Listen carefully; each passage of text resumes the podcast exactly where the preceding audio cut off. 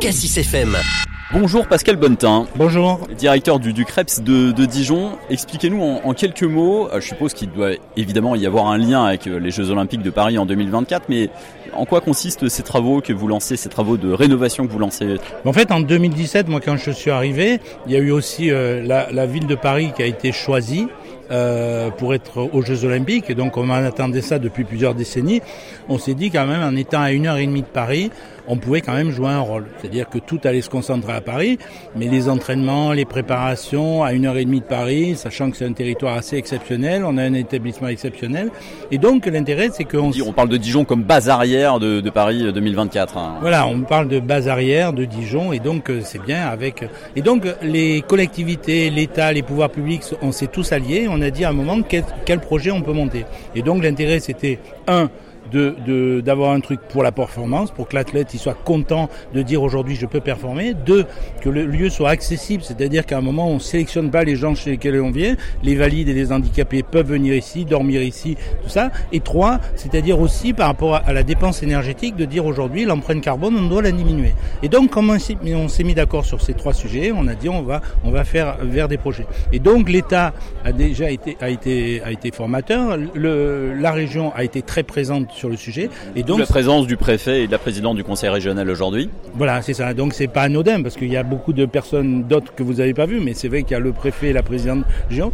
Et comme on fait toujours des choses un peu, on aime bien les choses exceptionnelles parce que l'intérêt c'est de dire on fait une inauguration, c'est bien une pose de première pierre, mais on s'est dit aussi il fallait quelque chose. On avait nos copains parachutistes, c'est l'équipe de France, ils sont à Besançon. La on va en démonstration aujourd'hui. La symbolique c'était de les faire venir de Besançon pour qu'ils apportent un parchemin à la présidente qu'on met ici pour ah, dire. L'idée c'est d'allier euh, Dijon et Besançon pour que la région soit unie.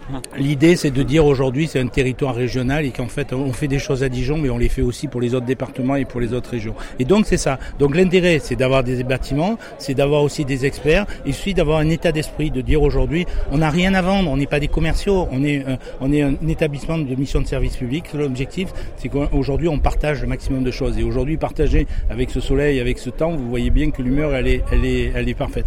On a compris l'objectif le, politique, mais de manière très concrète, les, les travaux là que vous, vous entamez, qu'est-ce qui va être rénové concrètement dans ce Krebs de Dijon En fait, on, en fait, on rénove d'abord des chambres pour les mettre aux normes 3 étoiles. Alors, c'est pas pour faire des chambres Sovitel. Chambres des, des, sportifs. Ouais. Les chambres des sportifs, c'est des chambres où il y aura deux lits pour que les gens ils puissent dormir, mais surtout avec des sanitaires dignes de ce nom. C'est-à-dire que c'est fini les dortoirs, les auberges de jeunesse, des choses comme ça. Donc, il faut que les, les gens. Jusqu'à maintenant, c'était ça, parce que les gens pour, qui sont jamais venus au Krebs, c'était des, oui, des, dortoirs un oui, peu. Il y avait un manque, un, il y avait un certain manque de Vous voyez, comme a dit un intervenant tout à l'heure, il a dit qu'il y avait un manque de confort et surtout l'handicapé qui arrivait ici, ben, il se demandait où c'est qu'il arrivait parce que l'handicapé il pouvait rien faire parce qu'il pouvait pas aller dans sa chambre, il y a des escaliers. Donc il y a eu cette réflexion et puis après on a travaillé avec des, des, des, médecins, des entraîneurs, tout ça pour dire à un moment l'athlète qu'est-ce qu'il a besoin? Il faut qu'il s'entraîne, il faut qu'il ait une grande salle de musculation avec des sols différents, il faut qu'il ait une salle de musculation, il s'entraîne à 60 degrés parce que quand vous allez au Japon ou quand vous allez en Afrique, vous, vous faire des compétitions, ben vous perdez vos moyens. Il faut des, des, des, salles de musculation où il y a des, des diminutions de taux d'oxygène, donc c'est pour ça qu'on fait de l'époxy. Et tout ça, aujourd'hui, derrière, c'est pour l'entraînement, donc c'est un protocole très précis. Et puis après, il y a la récupération, parce qu'aujourd'hui, c'est pas parce qu'on s'entraîne 30 heures par semaine qu'on est champion olympique que derrière, il faut bien récupérer. Alors on peut, ok, regarder le Tour de France dans son canapé, mais ça suffit pas. C'est-à-dire que derrière, il y a des protocoles aussi de bain froid, de bain chaud, de, de cryothérapie par rapport aux blessures. Donc tout ça, c'est des protocoles. C'est pour ça qu'on fait un bâtiment de 1700 mètres carrés. Ouais, justement, j'allais vous en parler. Il est, il est, en pleine construction. Là, on voit une grue là, qui, est, qui, est, qui est à côté de nous. Euh, le, la construction a été lancée il y a quelques jours. Il sera terminé quand ce bâtiment? Alors, c'est un grand pari parce qu'il y a 14 mois pour tout faire. Alors c'est ça qui est assez colossal. Avant le début, avant le début des JO de Paris? Non, avant la Coupe du Monde de rugby, parce qu'ici on sera camp de base de la Coupe du Monde de rugby. Donc c'est en octobre 2023 et octobre 2023, ben, il faut que tous les travaux soient finis en juin 2023. Et, et aujourd'hui, on sera donc la Coupe du Monde de rugby, camp de base, c'est une équipe africaine qui sera là, qui sera dans le groupe de l'équipe de France, pour ne pas le citer. Et puis après, mais pendant un an, on va avoir des équipes étrangères. Alors ici, pourquoi on aura des équipes étrangères? Parce que ici, on a entraîné, on a, on a embauché une, une, une Australienne qui est entraîneur de gym, un, un Georgien qui est entraîneur de lutte, et on sait très bien que les Australiens viendront ici, on sait très bien que les, les lutteurs ils viendront ici de, de toute la planète. L'idée, c'est que dans leur pays, ils parlent du Krebs de Dijon un peu partout. Voilà, et puis nous, on est tous. Moi, je suis kayakiste, il y en a d'autres qui sont handballeurs, d'autres qui sont, euh, d'autres qui sont cyclistes et donc en fait le réseau, le réseau il fonctionne comme ça et de bouche à oreille et c'est comme ça qu'on aura les gens. Et moi je suis complètement persuadé parce que ce qui est intéressant c'est que l'entraîneur il arrive à trouver un, endroit idéal pour s'entraîner et pour se reposer et puis pour que lui passe un peu du bon temps. Et je pense que on peut passer du bon temps sur des tables dijonnaises où il y a quand même des, choses à découvrir entre les produits, les produits alimentaires et les produits vinicoles.